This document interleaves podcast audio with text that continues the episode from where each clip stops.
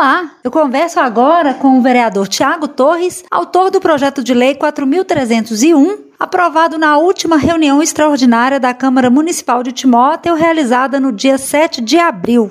Esse projeto ele garante a preferência das mulheres vítimas de violência doméstica na matrícula de seus filhos no âmbito da rede municipal de ensino. Vereador, eu gostaria que você comentasse um pouco sobre esse projeto. Nosso objetivo com esse projeto é dar à mulher vítima de violência doméstica nas escolas de Timóteo a mesma garantia que foi concedida pela Lei Maria da Penha. Nosso objetivo é proteger as vítimas de violência doméstica, que sabemos do grande aumento que teve com o isolamento social da pandemia.